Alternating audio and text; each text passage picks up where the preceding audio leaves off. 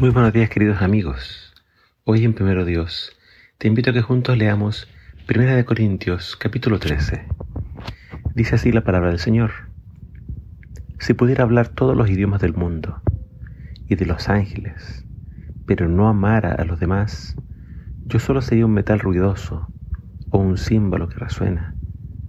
Si tuviera el don de profecía y entendiera todos los planes secretos de Dios, y contara con todo el conocimiento, y si tuviera una fe que me hiciera capaz de mover montañas, pero no amara a otros, yo no sería nada. Si diera todo lo que tengo a los pobres y hasta sacrificara mi cuerpo, podría jactarme de eso, pero si no amara a los demás, no habría logrado nada. El amor es paciente y bondadoso. El amor no es celoso ni fanfarrón, ni orgulloso ni ofensivo. No exige que las cosas se hagan a su manera. No se irrita ni lleva un registro de las ofensas recibidas. No se alegra de la injusticia, sino que se alegra cuando la verdad triunfa. El amor nunca se da por vencido, jamás pierde la fe, siempre tiene esperanzas y se mantiene firme en toda circunstancia. La profecía, el hablar en idiomas desconocidos, y el conocimiento especial se volverán inútiles, pero el amor durará para siempre. De todos los dones espirituales, este es el más importante, el amor. Si no tenemos amor, todos los demás dones se transforman en un ruido molesto, en algo que no sirve de nada. Los hermanos de la iglesia de Corinto no habían entendido esto. Se estaban jactando de los dones que el Señor les había otorgado. Se sentían mejores y más importantes que el resto. Sin embargo, a ellos les estaba, les estaba faltando este don, el don del amor, el don más importante. Muchos aplican estos versículos al amor de pareja, pero si te fijas en el contexto, Pablo no está hablando del matrimonio. Pablo está hablando de la iglesia. Pablo está hablando a una iglesia que le faltaba amor.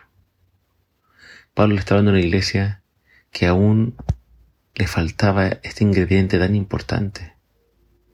En la iglesia debemos, debemos ser pacientes y bondadosos. El amor nos llevará a no ser celosos ni fanfarrones, es decir, andarnos jactando. El amor nos va a ayudar a no ser orgullosos ni ofensivos. El amor va a eliminar los pleitos y las disputas dentro de la iglesia. Si amamos a nuestros hermanos, no nos enojaremos con ellos tan fácilmente. Tampoco llevaremos un registro de las veces que ellos nos han ofendido. El amor nos llevará a pensar dos veces antes de hablar y a pedir disculpas inmediatamente cuando me equivoque. El amor me va a ayudar a soportarlo todo me va a ayudar a nuevamente creer en mis hermanos, me va a ayudar a nunca perder la esperanza. El amor es el don espiritual más efectivo y eficiente. Hay personas que nunca escucharán un sermón, que nunca estudiarán la Biblia, que no tienen interés quizás en Dios, pero hay algo que ellos nunca podrán ignorar y que siempre van a entender y agradecer. Son los actos de amor y los gestos de amor. Ese lenguaje sí lo entienden.